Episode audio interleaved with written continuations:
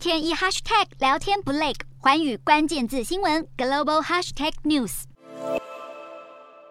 由于全球通膨高于预期，加上乌俄战争带来的负面效应冲击，国际货币基金再度调降今年与明年的全球经济成长率。这是国际货币基金第三度下修今年与明年的全球经济成长率预估，下修幅度为零点四及零点七个百分点，分别降为百分之三点二及百分之二点九。主要是被美国、中国和印度拖累，受到粮食和能源价格上涨以及持续性供需失衡影响。报告预估，已开发经济体的年度通膨率为百分之六点六，新兴市场与开发中经济体则为百分之九点五，分别较四月上修零点九和零点八个百分点。报告也预期，物价攀升现象还会维持一段时间。国际货币基金将经济展望形容为黯淡且更加不确定，并且压倒性的偏向下行。而首席经济学家古林查斯指出，这反映出包括美国、中国与欧元区在内的全球三大经济体出现成长停滞，对全球经济前景带来重要影响。这份报告也提出建议，点出抑制物价上扬应该是决策者的首要任务。而货币紧缩政策确实会产生实质经济成本，但多数国家的政府预算因新冠疫情已经所剩不多，需要透过增税或减少政府支出来抵消。货币紧缩政策同时也会影响金融稳定，需要明。智使用宏观审慎工具，并对债务解决架构进行改革。